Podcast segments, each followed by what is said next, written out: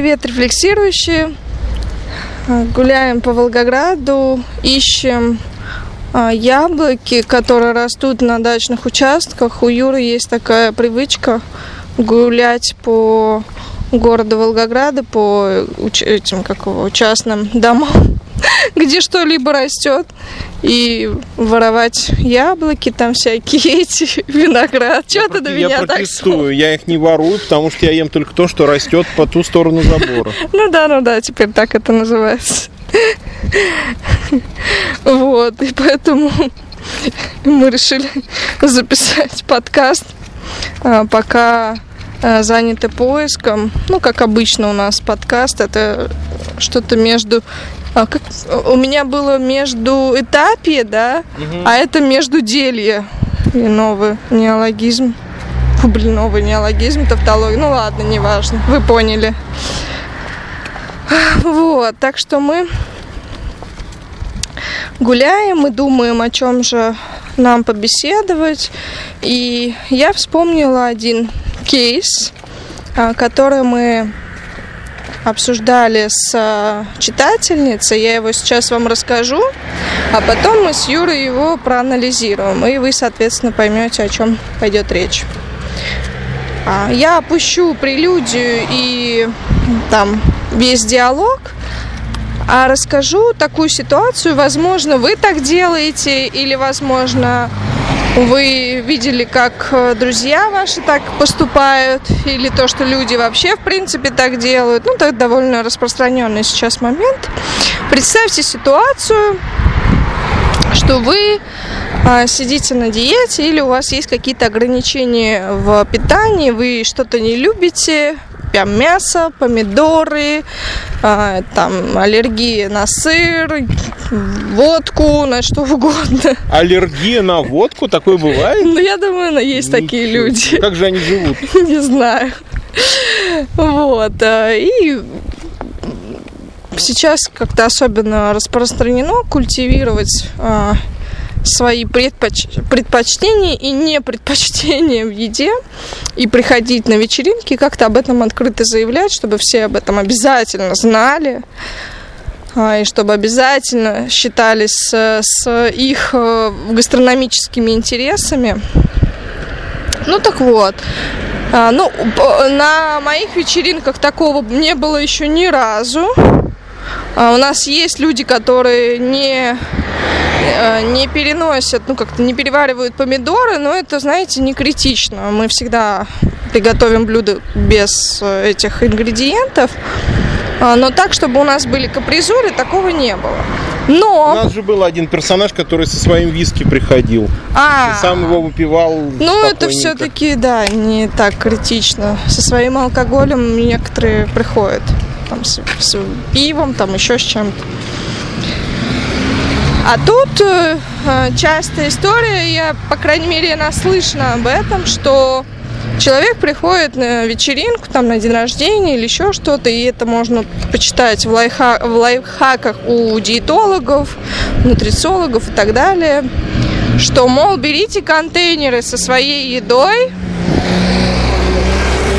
и приходите на вечеринки, потому что там-то еда не подсчитана, там нет неизвестно, сколько калорий хозяйка, какой майонез она, 67% или 37% использовала. А там э, сыр э, с, жирный, с, как его, прям с, с, фе, с фермерского участка или нет, ну и так далее. И люди действительно берут набирают еду в контейнеры. Юра нашел грушу. Теперь ест грушу. Такой довольный, так смачно. Ну, вряд ли вы будете слышать, как он ест грушу, но я не буду просить Юру чавкать. Хотя можно было бы, наверное. А мы не сможем там пройти? Мне просто не, не улыбается идти ну, пошли. на машину. Подкаст дороже, чем груша. Да. Пожертвую я своими яблоками. А что, они там, что ли? Основные там. Ну ладно, пошли. А... Ну вот, э, и вот эта вот ситуация, что человек приходит э, на вечеринку со своим контейнером, мне кажется, это вообще иллюстрация а, всего нашего сообщества сейчас, когда э, люди не только на вечеринку приходят со своим контейнером и не только с едой, а они в принципе живут э, в, в своем контейнере и еще внутри своего маленького контейнера еще со своим контейнером, то есть такой двойной контейнер. Вот. Ну и, собственно, в этой связи а, мы бы хотели обсудить то, как это воспринимается не индивидом, который при, пришел со своим контейнером, потому что индивид, раз он уже пришел с ним, воспринимает это как благо, как хорошо. А мы рассмотрим это с точки зрения коллектива.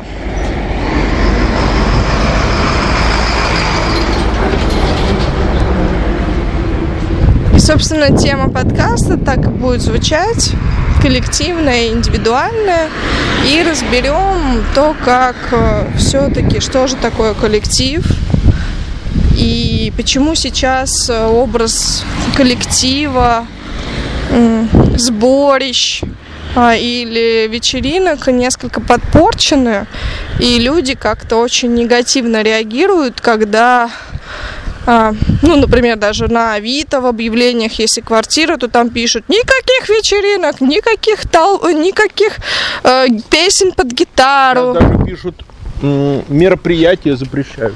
Да. Э, то есть есть вот какое-то отрицание, и люди всегда как-то цокают, закатывают глаза, ну, не очень лояльно относятся к тому, что вот где-то шумят.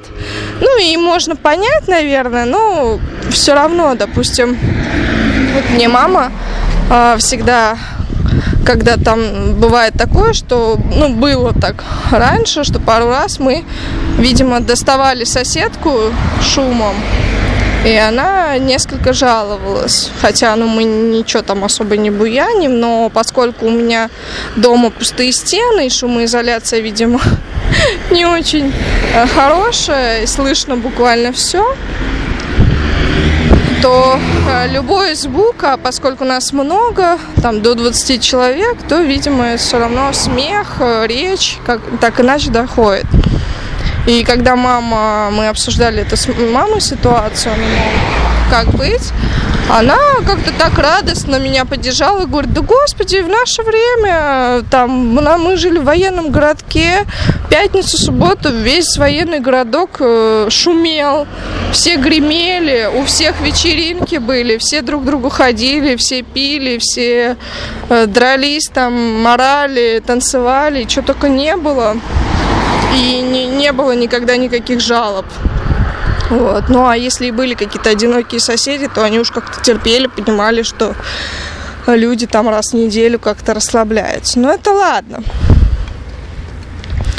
А, но вот в беседе с подписчицей возникла другая, одна из вариаций проблематики, она говорит о том, что ну а как же, ну если мне это нельзя, или я не хочу толстеть, или я хочу есть то, что я хочу, я прихожу э, со, спокойно со своим контейнером, и все, ну никому не мешаю, ем свое и так далее. В чем проблема, собственно говоря? Здесь я передаю слово Юре. Видишь, какие тут проблемы? А, еще какую? Я же в Крыму заведую кухней всегда. И слава тебе, Господи, последние годы нет вегетарианцев. Я, конечно, ничего против вегетарианцев не имею. Кого я обманываю? Имею я против вегетарианцев. Потому что вегетарианцы это как раз всегда люди, которые противопоставляют себя другим и которые не просто делают так, что делают так. Ты не достанешь. Что? А, Юра пытается достать сливы. Сливы слишком высоко. Сегодня такое, знаешь, это э, нотка э, фруктово-ягодная да, в подкасте, да. что постоянно, значит, я смотрю, где, где что растет. Вот, я, я забыл про все на свете. Ты про вегетарианцев. Да, что вот вегетарианцы, они всегда создают неудобства не только тем, что они э, не едят то, что едят другие, но они почему-то это настолько подчеркивают всегда. Угу. Пожалуйста, чтобы была вегетарианская еда. А что на столе нет салата без мяса? Да, да. да. А, ну, то, что это неудобство... А ничего не приготовили? Да. То, что это чисто техническое неудобство, это полбеды. Хотя тоже. Но самое главное, это неудобство концептуальное, да, потому закрытость. что машина э, и на дверце, на тонированные дверцы наклейка «Отвернись». Я не могу никак приступить к делу. Вегетарианцы показывают другим не вегетарианцам, что э, культивировать свои индивидуальные интересы в отличие от коллективных не просто возможно, но еще и как-то хорошо. Что вот, мол, да, мы вегетарианцы, мы правильно кушаем. А вы неправильно кушаете. Сейчас немного, минутка вегетарианства. Созрели сливы у нас в городе. А, вот почему-то нет такого, да, что люди бы ели только мясо. Вот почему-то кто ест мясо, тот ест все. Ну да. Нет такого фу-фу, уберите, уберите картошку, это гадость, это отрава. Не, ну им есть, может, индивидуальные предпочтения. Ну да, но они не идеологичные, а у ну вегетарианцев это идеология. Ты знаешь прекрасно, какого труда вообще стоит еще брошу. Сформировать, например, в Крыму коллектив. Эти зеленые еще. Mm. Дрестать буду, мне это ни к чему. Ой. Ну, наша открытость. Какого труда стоит сформировать коллектив из 15-20 человек разных возрастов, из разных городов, с разными интересами, собрать некое целое. И тут, блин, вот еще вот только вас, хочется сказать, мне не хватало с вашим вегетарианством которые из-за какой-то еды готовы себя противопоставить другим. Ну, для меня, я люблю поесть, ты это знаешь прекрасно, но для меня никогда еда не будет э, на, на первом месте номером один. И я не буду из-за того, что я не люблю гречку, а накладывать себе отдельно в контейнер что-то там э, рис. рис. Да? Ну, для меня это нонсенс. Я поем со всеми гречку. Да, я не получу от нее удовольствия, но я хотя бы э, поддержу людей. Короче, коллектив дело хрупкое. Коллектив строится. Это знаешь, как скульптура или как оригами из бумаги. Или какой-нибудь лего такой крупный, большой конструктор лего. И поломать его проще простого. И если бы я увидел бы человека с контейнером, который пришел на вечеринку и что-то там хлебает из своей плошечки, ну, честно, мне бы это не было приятно. Потому что, а, по сути, что это означает? Ну, вы готовите какую-то дрянь, угу. черт знает, что едите. Но это не лояльность. Да, это не лояльность. Но э, как раз тут, опять же, может быть, даже и не первое, и не то, что это э, противопоставление себя коллективу, и не второе, что это подчеркивание противопоставления себя коллективу.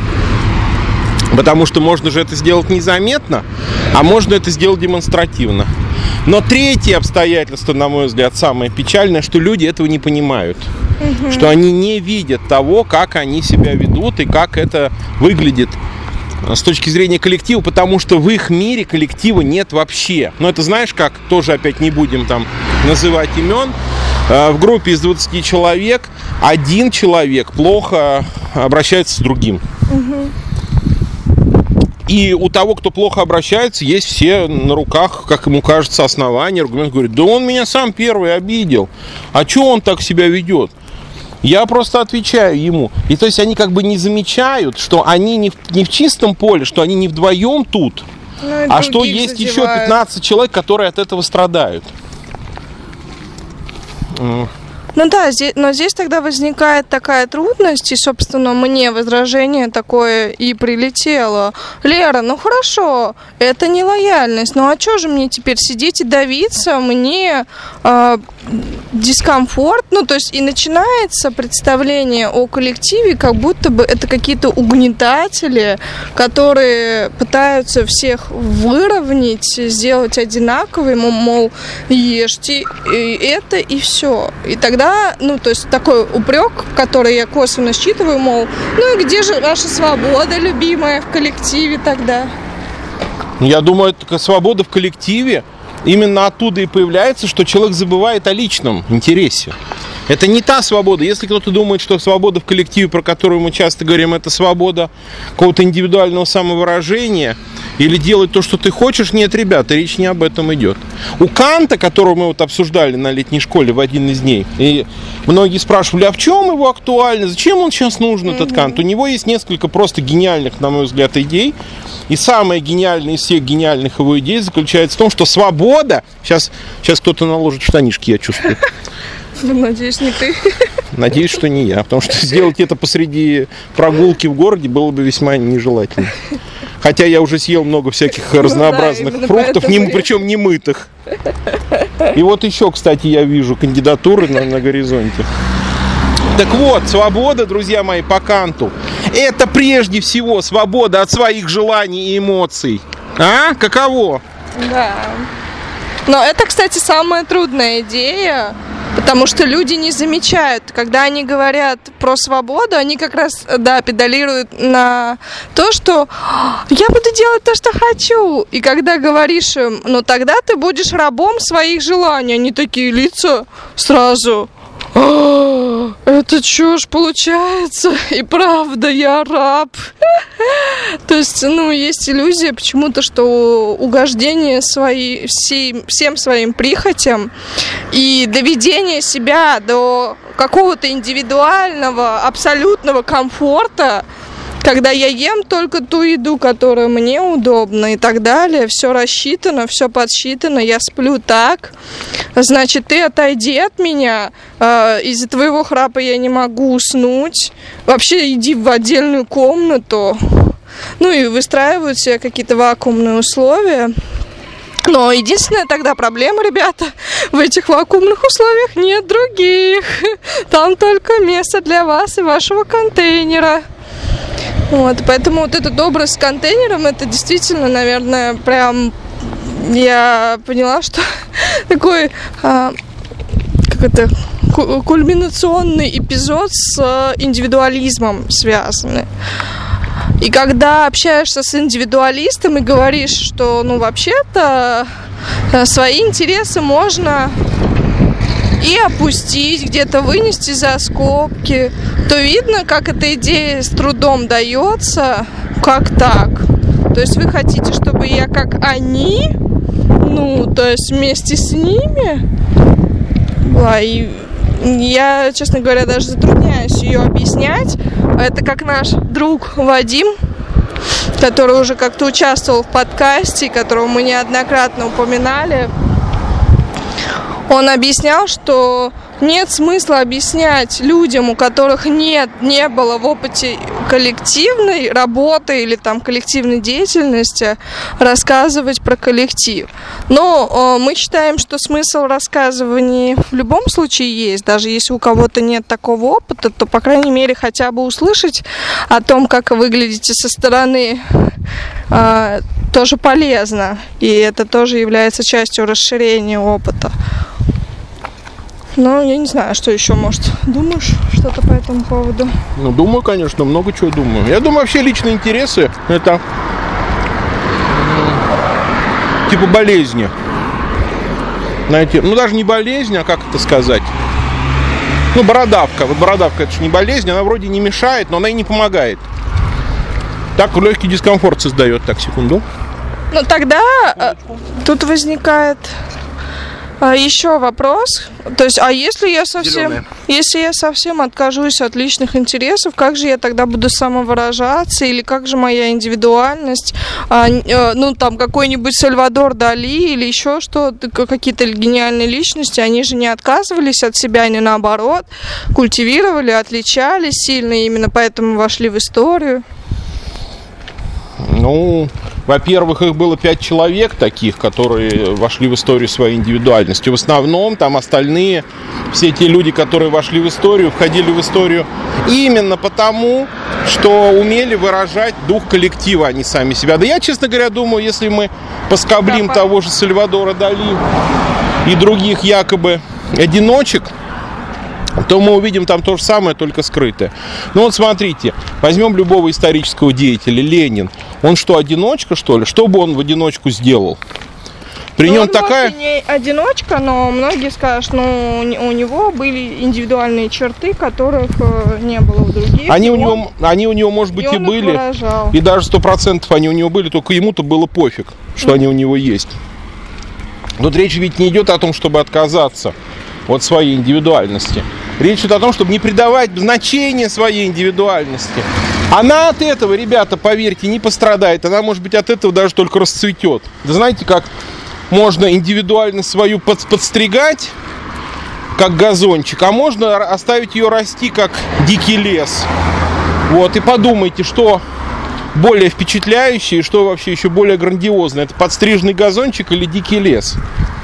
Но дикий лес растет э, сам, он себя не подстригает. Там просто какой-нибудь лесник типа Иван Федоровича ходит иногда, убирает бурелом, валежник, сухую траву раз в год. А если вы занимаетесь только своей индивидуальностью, ее холите, ее лелеете, она у вас будет чахнуть, болеть. Знаете, вот есть два типа детей. Первый тип детей это типа мы э, с ребятами весь день прыгали на штыри за гаражами и потом ели землю, а после этого гоняли бешеных собак на пустыре. А второй тип это который укололся э, сосочкой, и потом у него неделю болел пальчик, и он не спал, плакал ночью. Он такой маленький, ему всего 15 годиков, понимаешь? То есть индивидуальность, вообще говоря, как мне кажется, она нормально развивается, она становится здоровой, путной индивидуальностью не тогда, когда над ней трясутся, не тогда, когда ради этой индивидуальности все забывают. Индивидуальность это инструмент. Инструмент чего? Инструмент коллективности. Если вы оказались в хорошем добротном коллективе, ну это маловероятно в наше время, конечно, но мы же сейчас говорим не про наше время, мы же говорим про то, как есть вообще в жизни. Наше время это же только частный случай. Да, сейчас в наше время коллективы в забвении. Но вообще, если вы оказались в таком каком-то коллективе, хорошем, как церковь, например, когда-то была, или как Цех поэтов. Могли быть, да, разные литературные группировки или даже профессиональные объединения. Да даже дружеские. Не такие, как сейчас, знаешь, дружбы, дружеские компании на 3,5 человека, которые сидят, блин, носы в телефоны уткнули. И что-то раз в час что-то вякают, что даже не слышат друг друга. Что-то у меня такой после этих немытых фруктов, что ли, волгоградских какая-то какое-то брюзжание проснулось. Вот, то есть, если вы в каком-то коллективе делаете общее дело, которое вам нравится, вам интересно, вы друг друга понимаете, прислушиваетесь, присматриваетесь, поддерживаете друг друга, помогаете друг другу, э, открываете что-то новое, беседуете, обсуждаете, то это и будет та почва, на которой вырастет индивидуальность. И где эта индивидуальность будет нужна? Но скажите мне откровенно, нафига вам ваша индивидуальность, если вы ни с кем не можете ее разделить?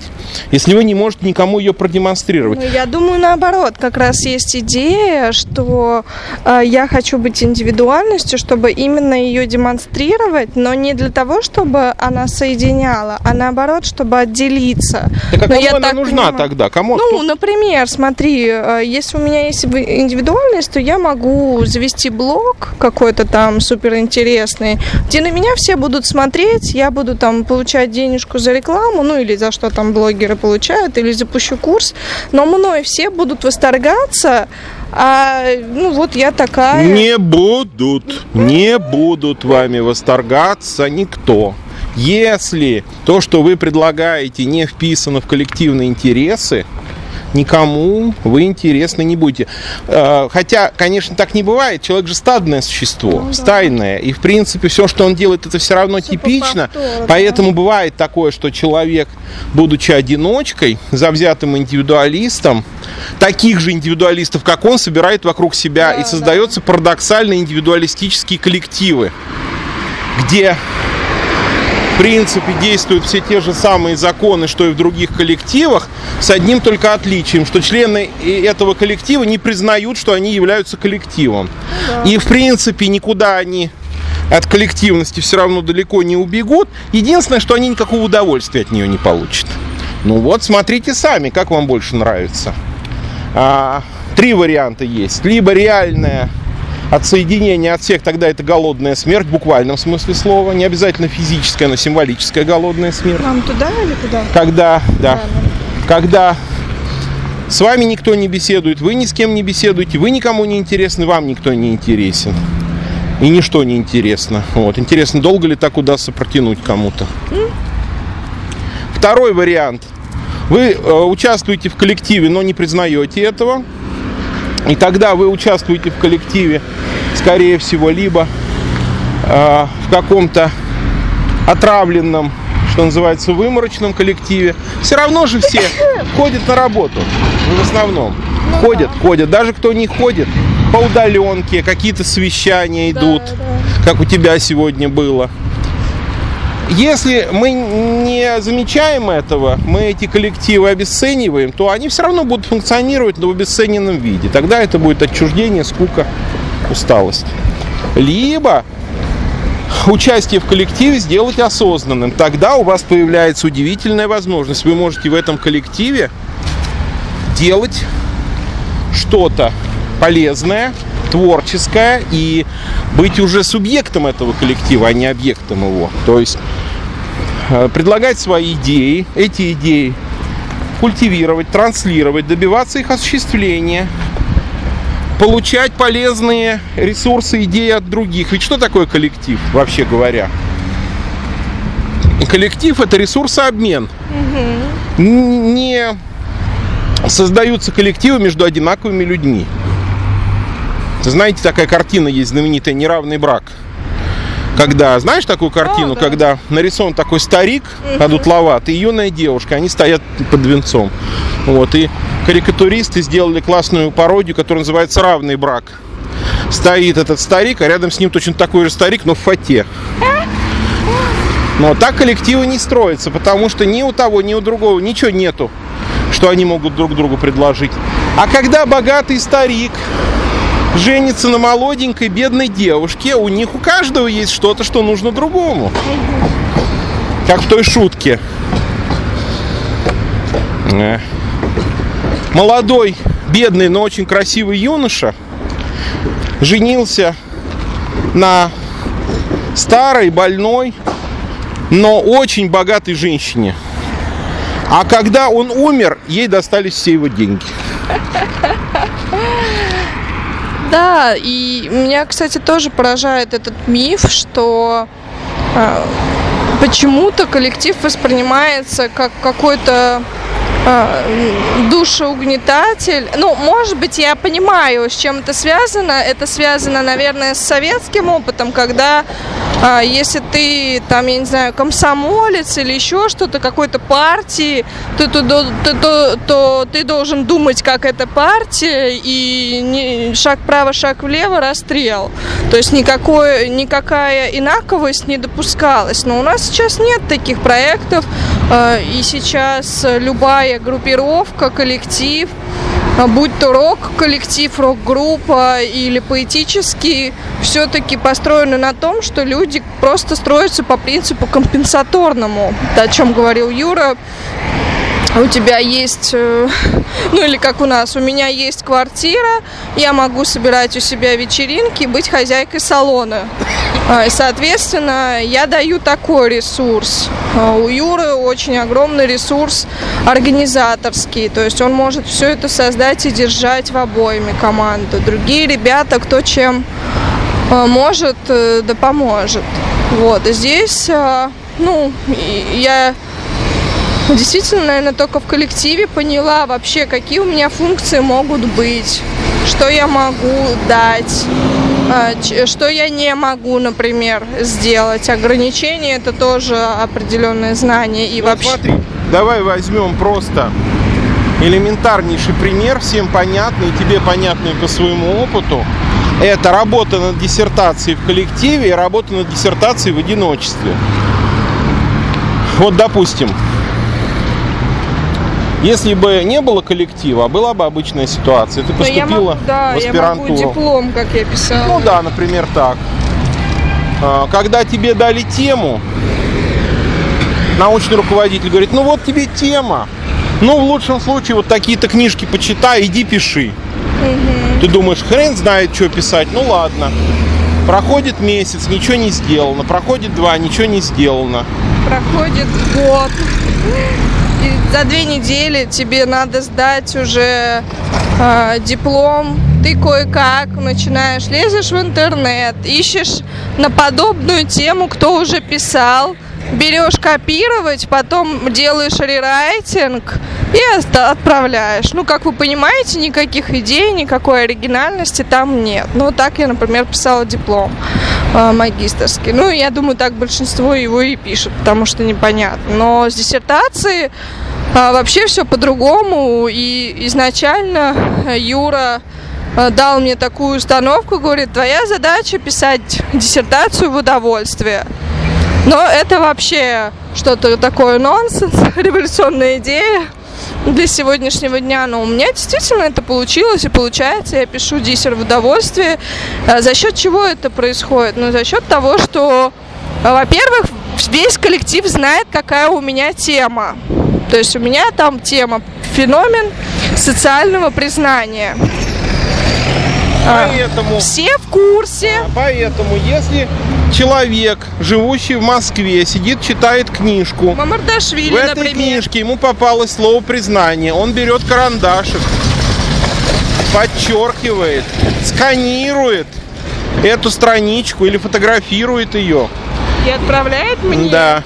И я получаю там, например, от разных людей а, материал, цитаты, источники для диссертации. То есть у меня уже а, идет такая капитализация, что ли, да, называется, или как этот процесс назвать.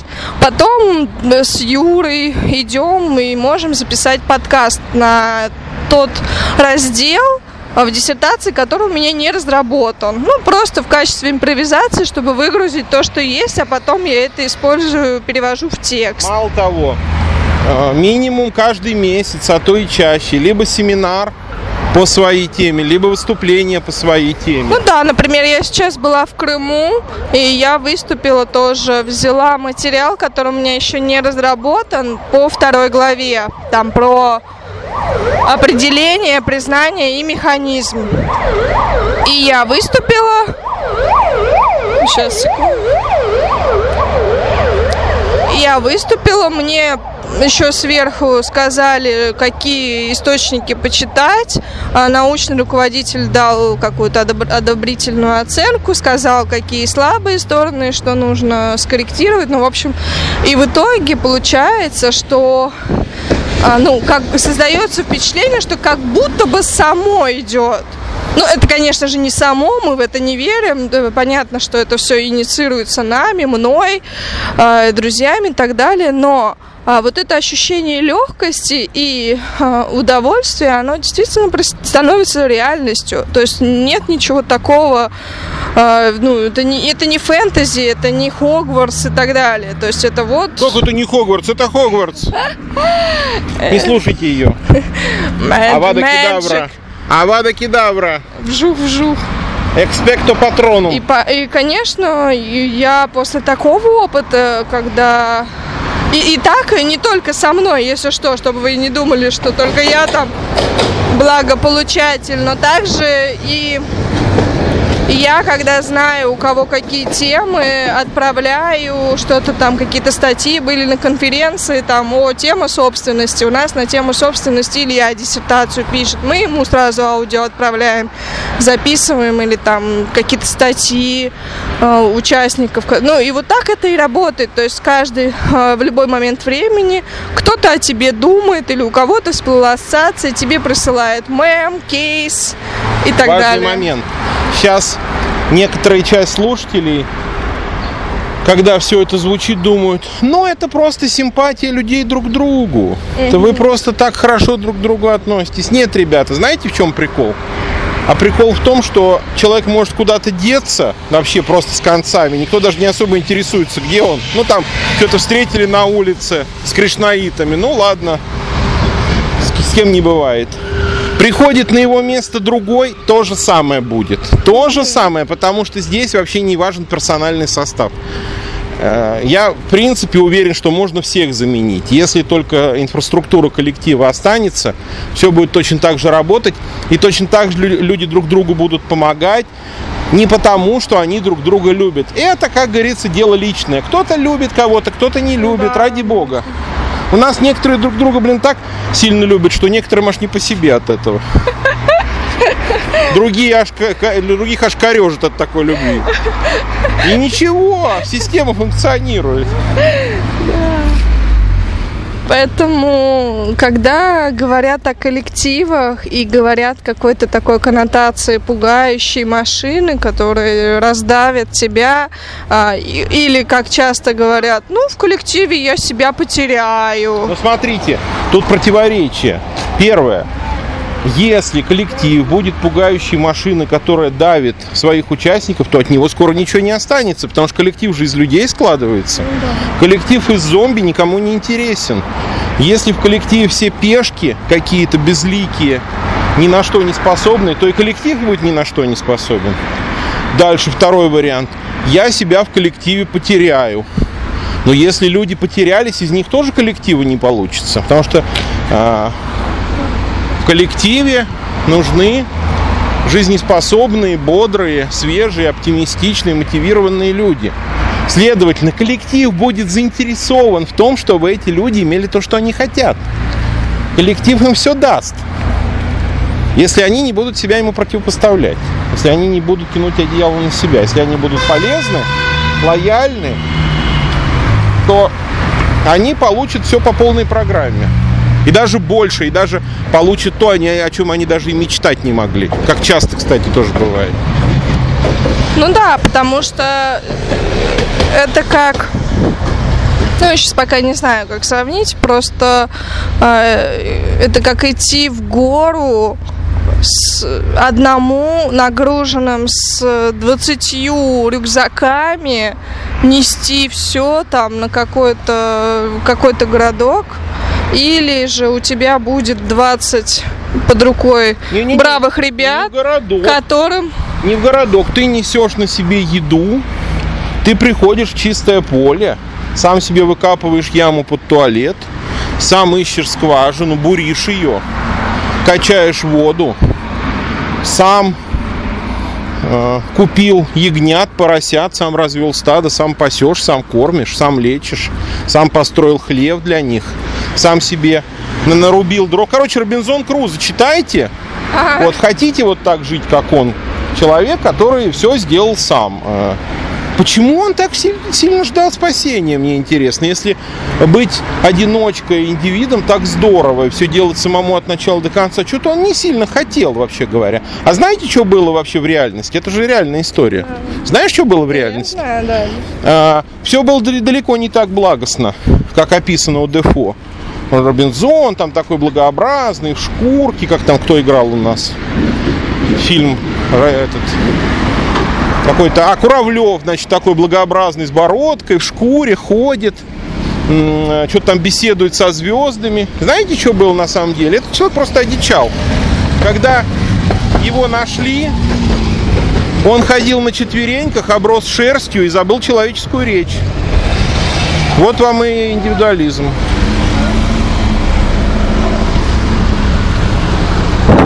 Ну да, здесь, э, видимо, нет э, сейчас в культуре каких-то положительных образцов э, коллективов. Э, Все пользуются какими-то, видимо, отравленными и не очень благостными образцами из прошлого. И отсюда создается впечатление, что любые коллективы это какая-то либо секта, в чем нас тоже часто обвиняют.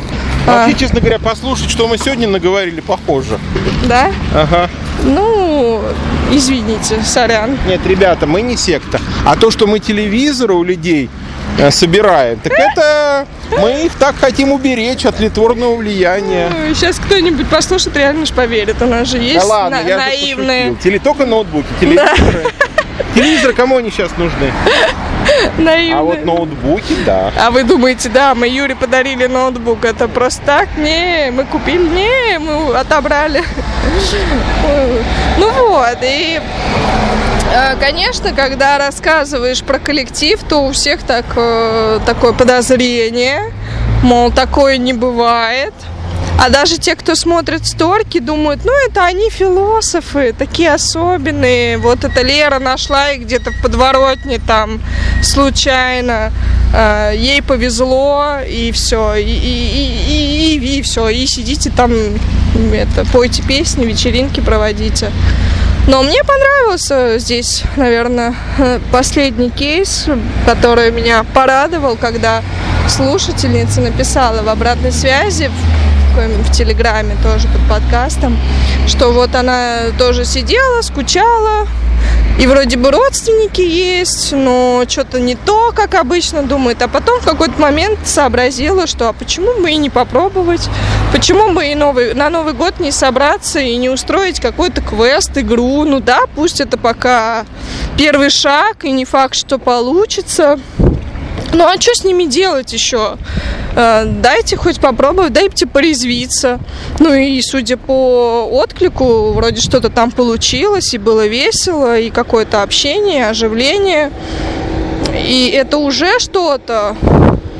То есть это уже э, некое, некий путь, начало организаторской деятельности. Если так продолжить, то можно и из своих родственников собрать коллектив, не обязательно там из чужих людей, если вы не готовы признавать других У людей. меня есть важное сооб- сообщение для всех. Ой, Ребята, все люди это чьи-нибудь родственники. Так что не бойтесь их. И как э, и все люди не чужие, а близкие. Ой.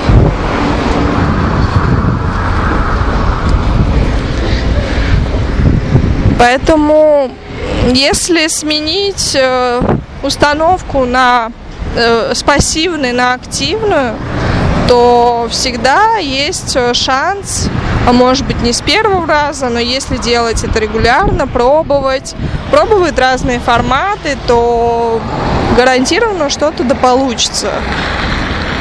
Но тут, конечно, когда дело касается других, тут нужно учитывать, что нужно терпение, потому что люди существа сопротивляющиеся, капризные, жадные, а, и не, ве- не верящие часто в успех какого-либо дела, и поэтому они будут хныкать, они будут говорить, что ничего, это затея плохая, но если вы это перетерпите, то вы удивитесь, как через некоторое время эти же люди скажут, как ты гениально все придумала, как же мы жили без этого, чё ж мы раньше-то это не сделали, не организовали. И, ну, это просто привыкните, что такова натура человеческая. Это не бегемоты в луже купающиеся. Все на сегодня. Мы куда-то пришли,